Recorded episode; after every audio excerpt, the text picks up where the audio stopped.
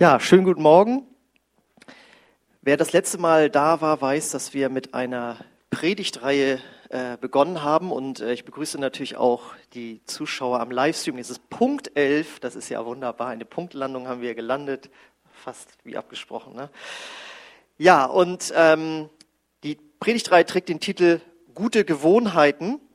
Und letztes Mal war das so die Einführung. Es ging im Grunde darum, dass wir uns für dieses neue Jahr äh, Ziele setzen können, ähm, wo wir einfach merken, das würde uns gut tun, wenn wir uns da äh, verändern oder Dinge in unser Leben hineinnehmen, die äh, ja, die ganze Lebensgewohnheiten verändern. Das waren also gute Gewohnheiten für 2020. Und wir haben gehört, dass Gewohnheiten das Leben erleichtern.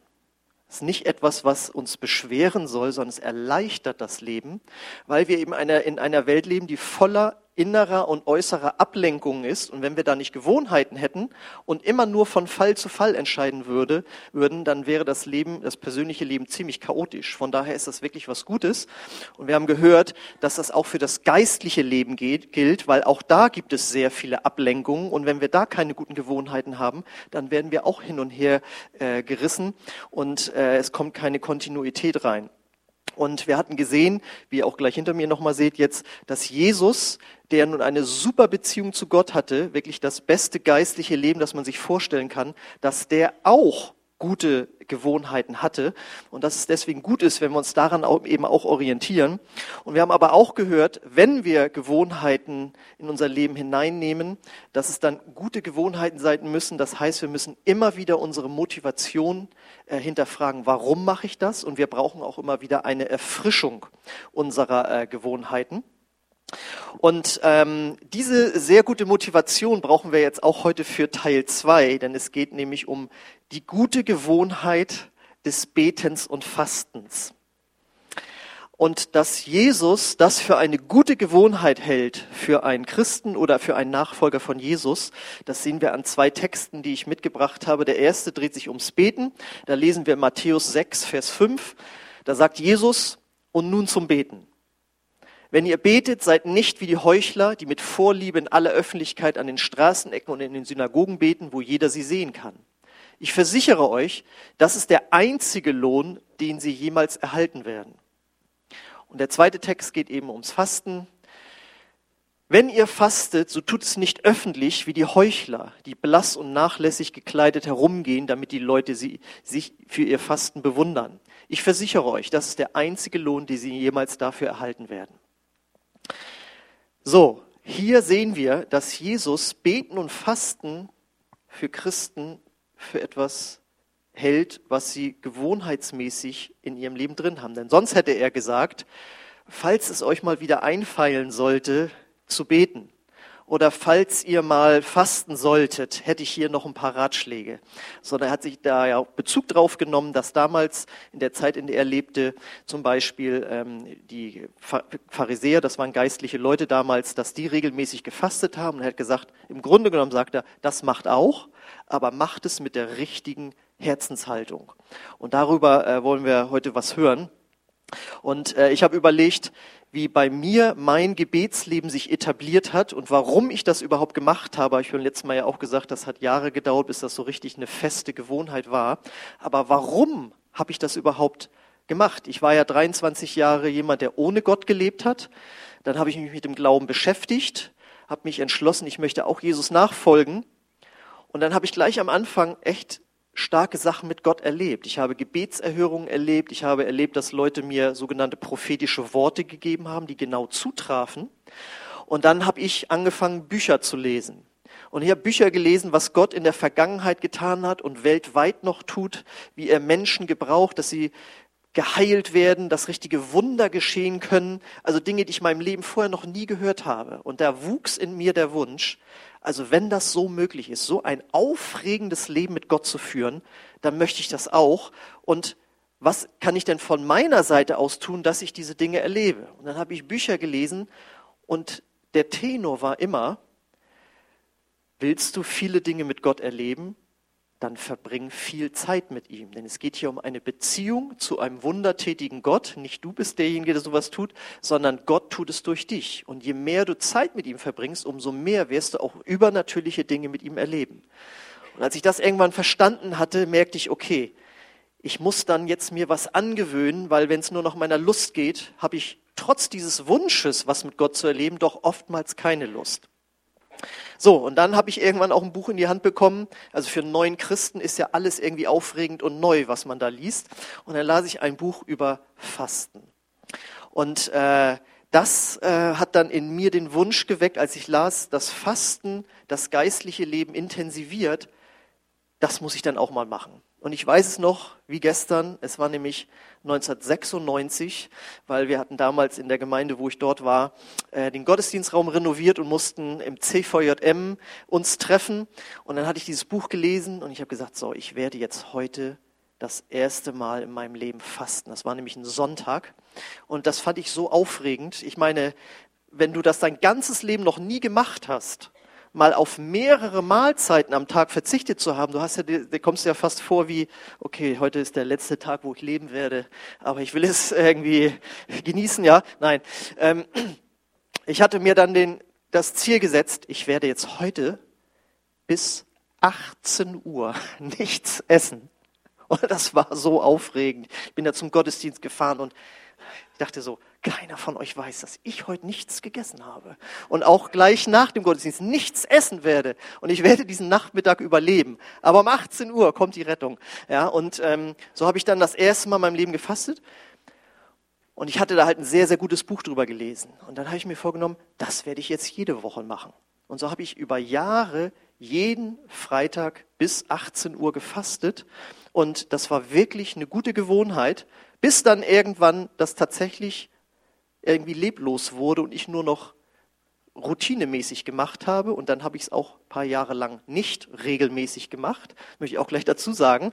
Aber die Zeit, wo ich das mit einer guten Motivation gemacht habe, war wirklich super. Mein Magen hat sich nachher richtig darauf eingestellt. Am Freitag hatte er dann nicht mehr so viel Hunger ich habe da auch so Sachen erlebt, abends war dann Jugendtreffen und dann gab's da Essen, dann hatte jemand Frühlingsrollen in der Fritteuse gemacht. So, und dann habe ich mir dann zum Fastenbrechen sozusagen gleich fünf, sechs davon reingetan, bis ich dann da irgendwann lag und die mich alle ausgelacht haben, was ich da Schönes fabriziert habe.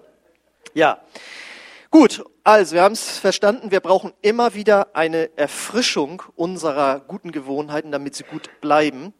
Und äh, wir gucken jetzt mal rein, welche Motivation Jesus uns geben möchte, damit die Gewohnheit des regelmäßigen Betens, dass es eine gute, motivierende Sache bleibt. Und die liefert er nämlich ein Vers nach dem Vers 5 nach. Da sagt er nämlich, wenn du betest, geh an einen Ort, wo du allein bist. Schließ die Tür hinter dir und bete in der Stille zu deinem Vater. Dann wird dich dein Vater, der alle Geheimnisse kennt, belohnen.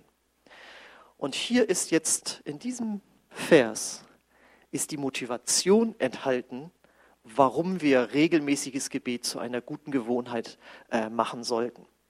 Nämlich, dass Jesus uns offenbart, da wartet der Vater im Himmel auf dich, wenn du dich zum Beten zurückziehst.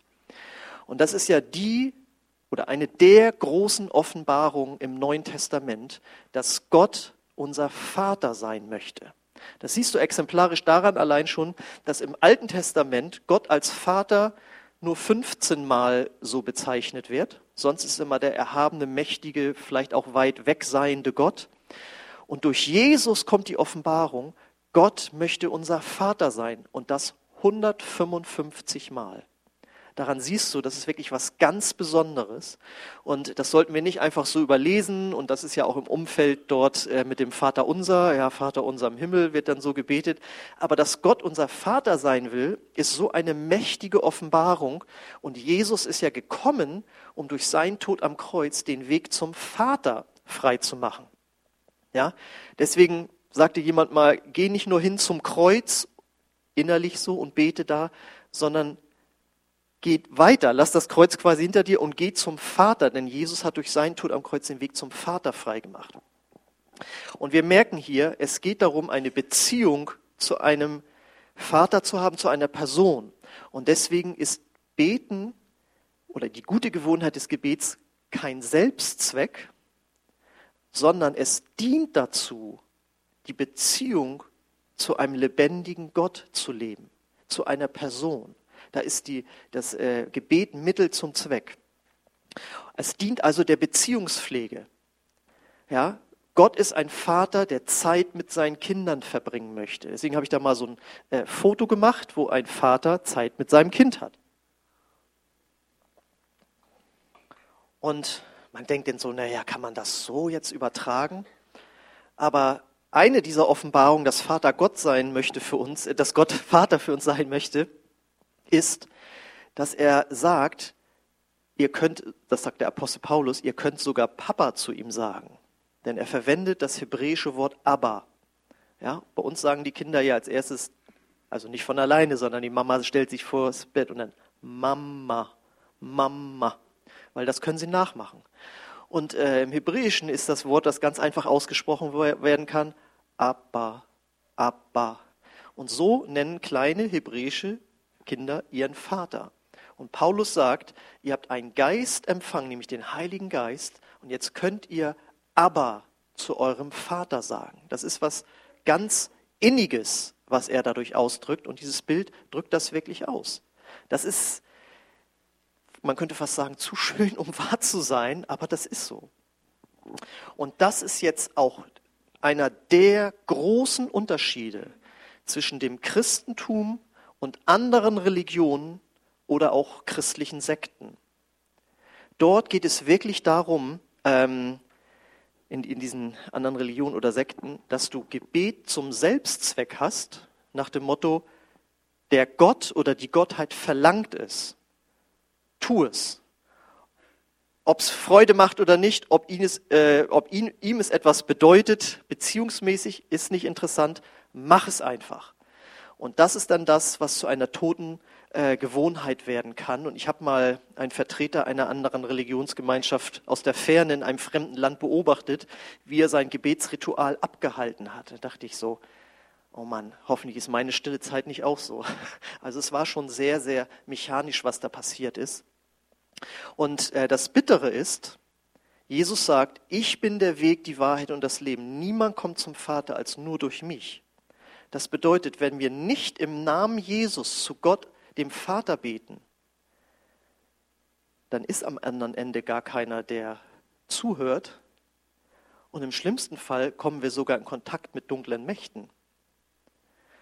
Und äh, ich habe mir auch mal von einem Vertreter einer anderen Religion mal so das Gebäude zeigen lassen und dann hat er da uns auch vorgemacht, wie er das so macht mit dem Gebeten und so und, und voller Hingabe hat er da seine Rituale vollzogen.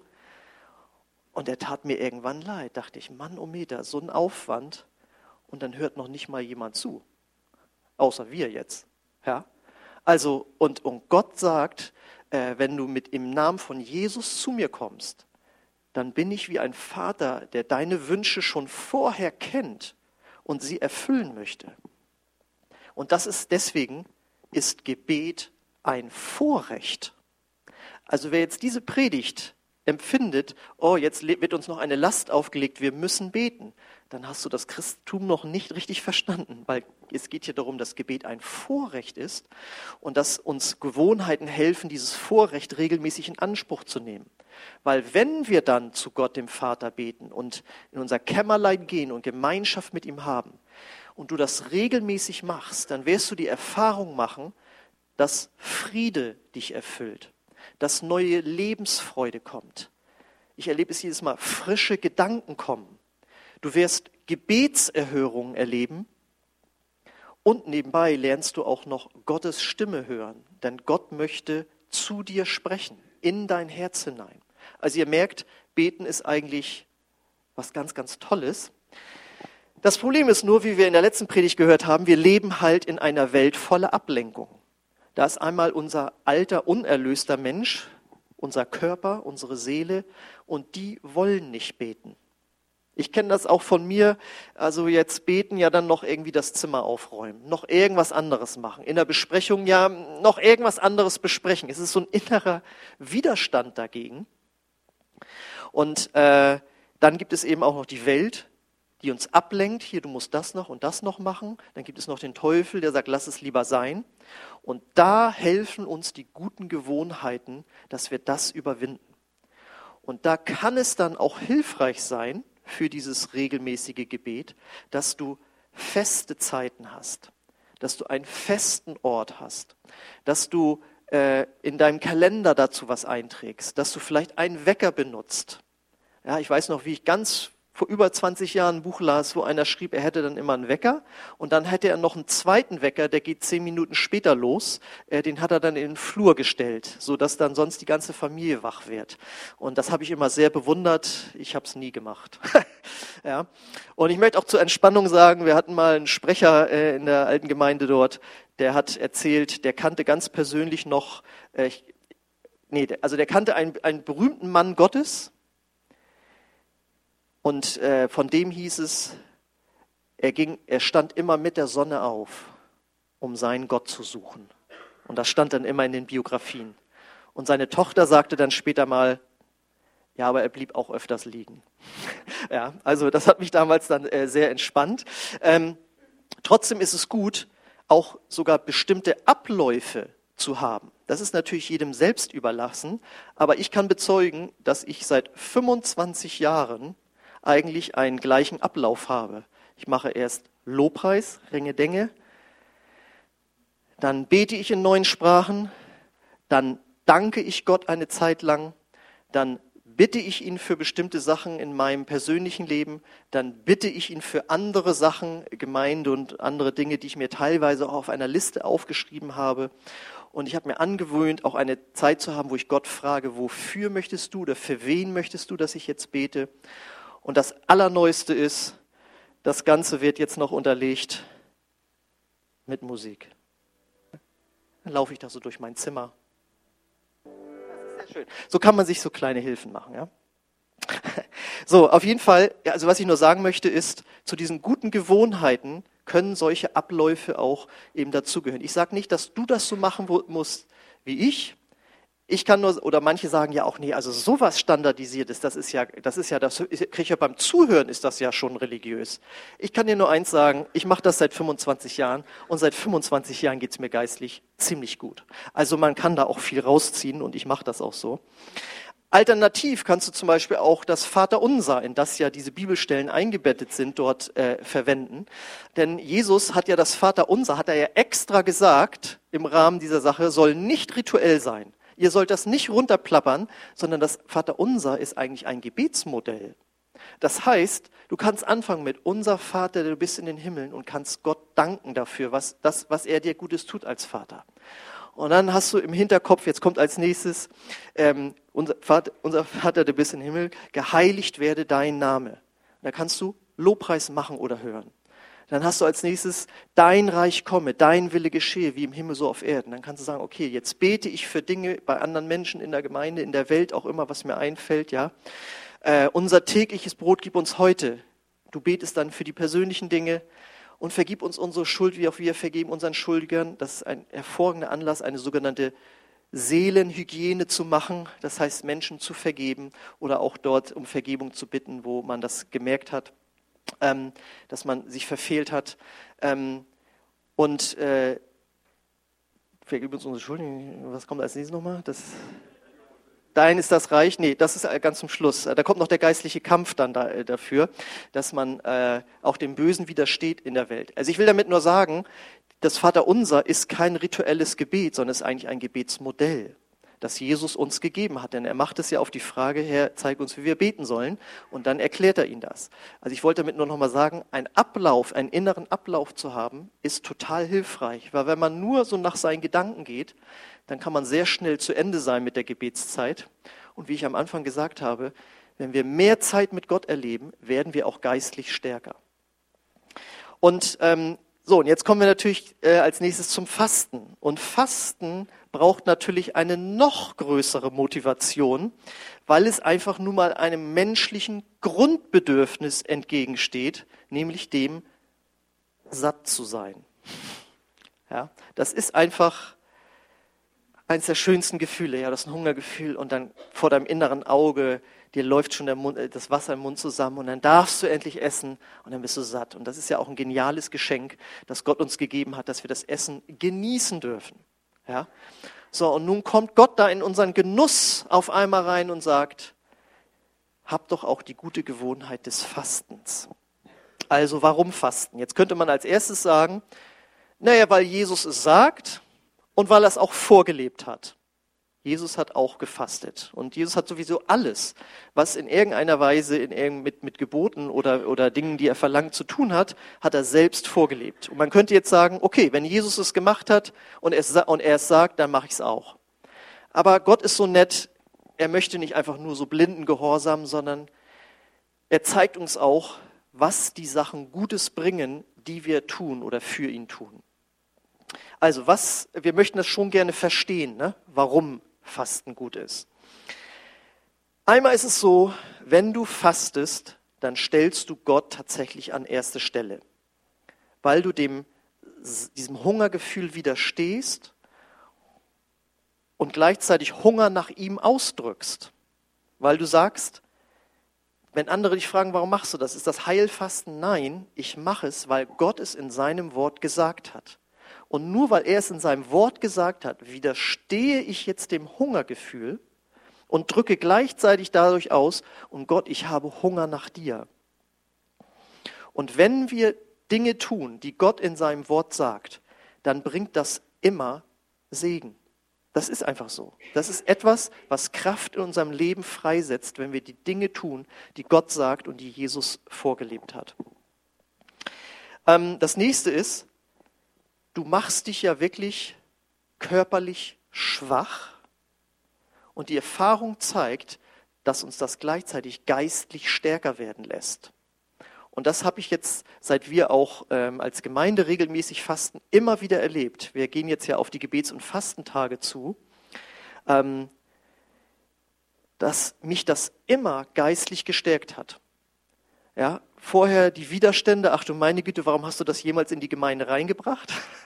Jetzt musst du ja mitmachen. Ja, und, ähm, aber wenn ich es dann gemacht habe, habe ich mich danach geistlich stärker geführt. Das ist ein Geheimnis, aber es ist ein Erfahrungswert, der von vielen geteilt wird. Ähm, Jesus sagt an einer Stelle, als seine Jünger es nicht schaffen, einen bösen Geist äh, zu vertreiben, diese Art fährt nur aus durch Gebet und Fasten.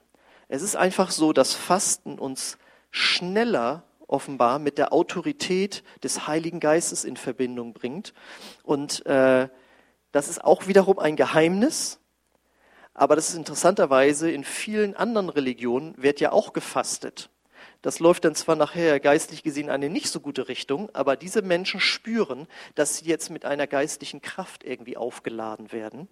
Und Jesus sagt, wenn ihr das macht, werdet ihr mit der guten Kraft des Heiligen Geistes in Verbindung gebracht.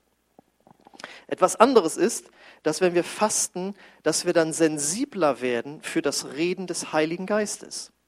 Weil wir sind ja allein, sag ich mal, durch dieses Hungergefühl, das uns permanent daran erinnert, äh, ach so, ich mache das ja aus geistlichen Gründen. Ach so, wegen Gott. Ach so, Gott, du bist da. Du wirst dadurch automatisch immer wieder an Gott auch erinnert und es macht dich sensibel äh, für sein Reden. Ähm, und dann natürlich ist, das ist ja auch völlig klar, du gewinnst Zeit fürs Gebet, weil du ja Mahlzeiten weglässt. Dort, wo du vorher Essen zubereitet hättest oder gegessen hast, das lässt du weg und widmest dich jetzt Gebet und auch, oder auch der Bibellese.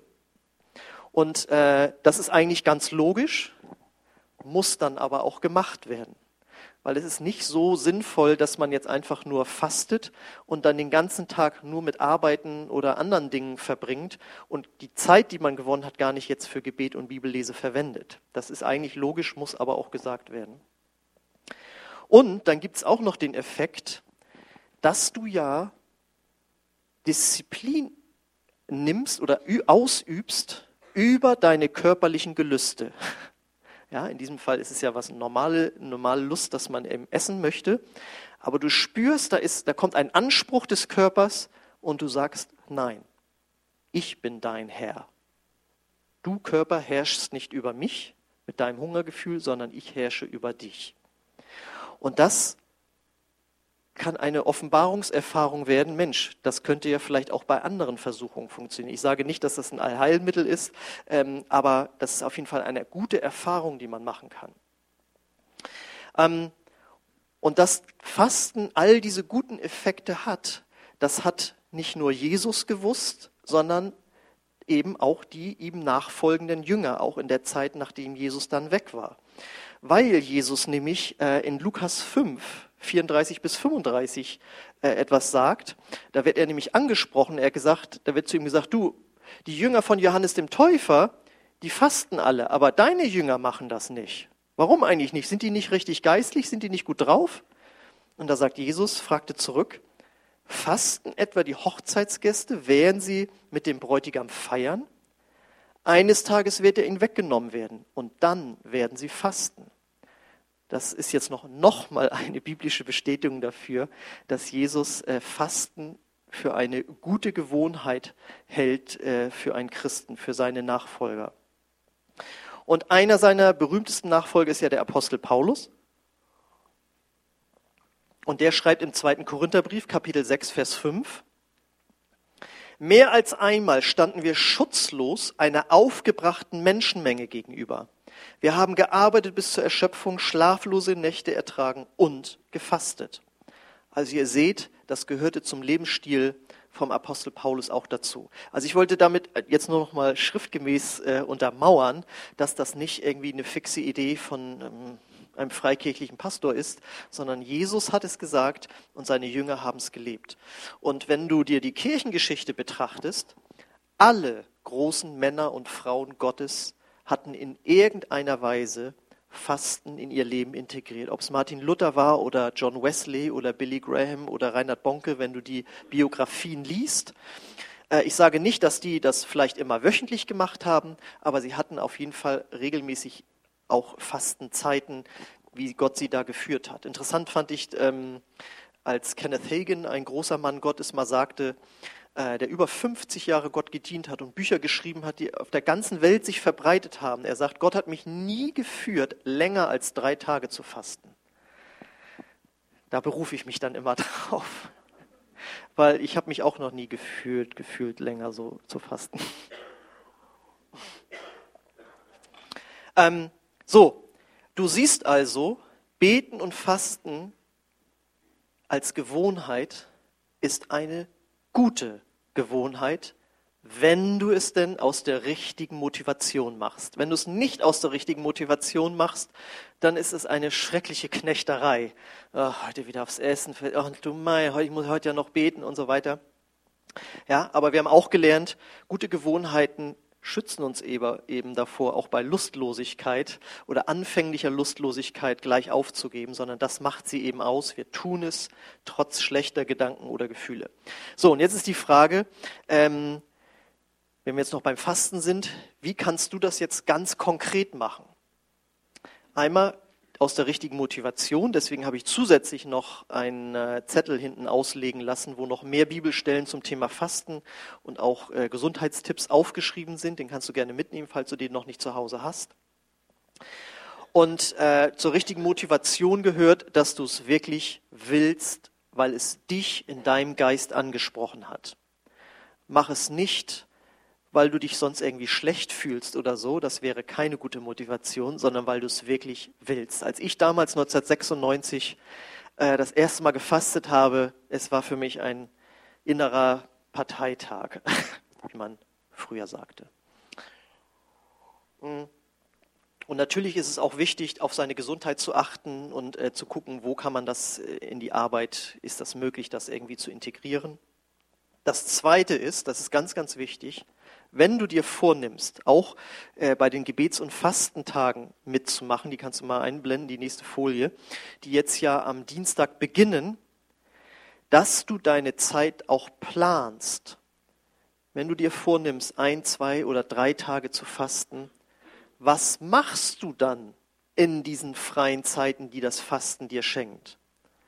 Wie willst du diese Gebetszeiten äh, gestalten? Was willst du da vielleicht lesen? Was willst du hören? Was willst du dir vielleicht angucken? Wofür möchtest du das beten? Wofür möchtest du beten? Überleg es dir lieber vorher, weil wenn du dann davor stehst und dann, ja, ich weiß jetzt gar nicht mehr, was ich beten soll, dann kommt einem das Ganze so ein bisschen sinnlos vor und dann ist es nicht gut. Aber wenn man sich sagt, nein, ich habe was vor in dieser Zeit, die Gott mir da schenkt, dann ist das ein großer Gewinn.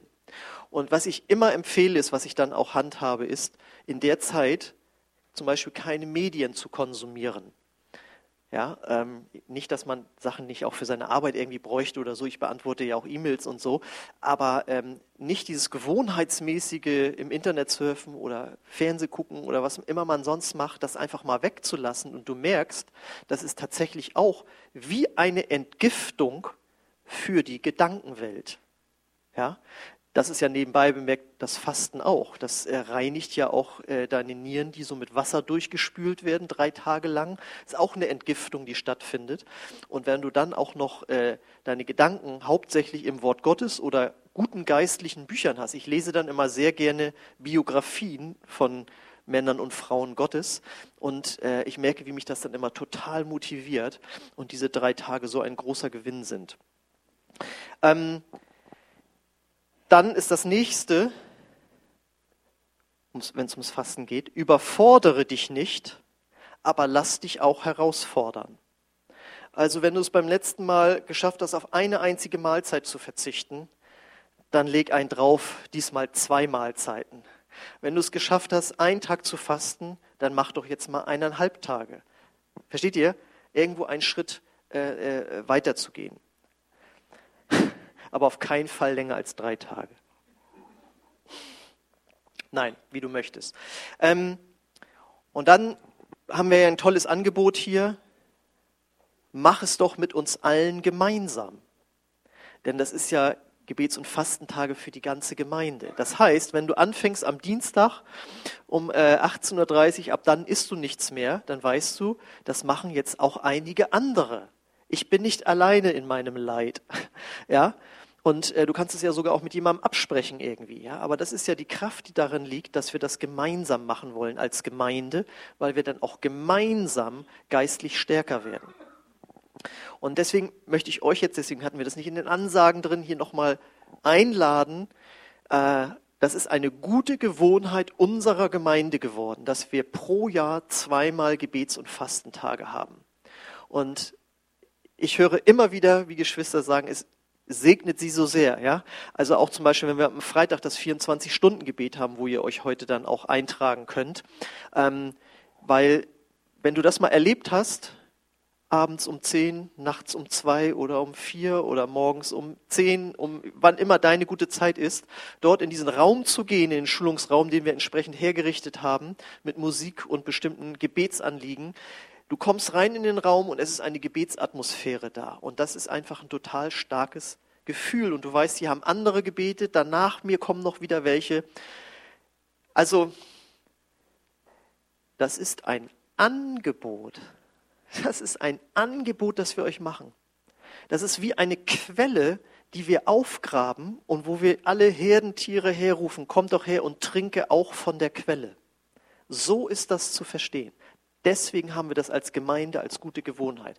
Und du siehst dann, am Freitag haben wir einen äh, Lobpreis- und Gebetsabend. Beim nächsten Mal können wir Gebetsabend streichen, weil in der Regel ist es bei uns so, dass dieser Freitagabend fast nur aus Lobpreis äh, besteht. Und das Starke ist, wir spüren, welche geistliche Kraft freigesetzt wurde, weil so viele gefastet haben. Also den Abend solltest du nicht verpassen.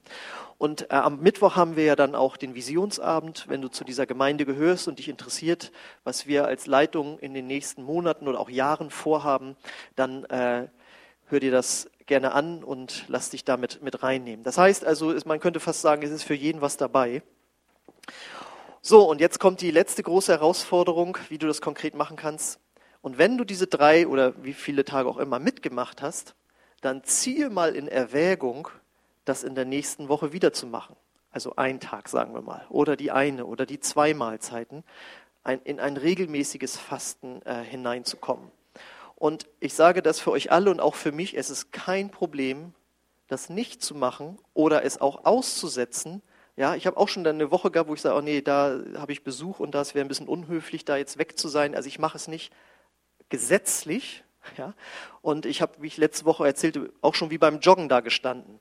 Ich werde heute nicht fasten. Ich werde das auf keinen Fall tun. Ich muss das auch gar nicht machen. Ich mache das nicht aus gesetzlichen Gründen. Ja, und da ich mich, so, aber ich werde erstmal stille Zeit machen. Einfach jetzt mal. Ich werde nach der stillen Zeit dann frühstücken. Und dann habe ich es tatsächlich geschafft, dieses Hungergefühl zu überwinden. Und dann, ja, aber ich kann ja dann Mittag essen. Ich esse heute einfach Mittag Ich will damit sagen, ich bin den gleichen Kämpfen wie ihr alle ausgesetzt und ich bin da in dem Sinne nicht heiliger oder so, aber ich versuche mich herausfordern zu lassen und das ist auch meine Aufgabe, das an euch äh, weiterzugeben mit der richtigen Motivation. So, das Lobpreisteam darf schon mal auf die Bühne kommen. Und äh, ich lade euch ein, jetzt mal sich das auszumalen, was ja die logische Folge ist, wenn jetzt viele Einzelne hier sich sagen, da werde ich in irgendeiner Weise mitmachen. Und wir dann in dieser Woche zusammenkommen, dann muss geistliche Kraft in einem stärkeren Maße da sein, die sich freigesetzt hat, weil wir uns auf Gott ausgerichtet haben. Und wenn wir uns dann noch vorstellen, wir machen das als Gemeinde regelmäßig, jeder für sich zu Hause, dann werden wir als Gesamtgemeinde geistlich stärker. Wenn wir als Gemeinde das als Gewohnheit haben, dann ist das etwas Gutes für dein und mein und unser gemeinsames geistliches Leben.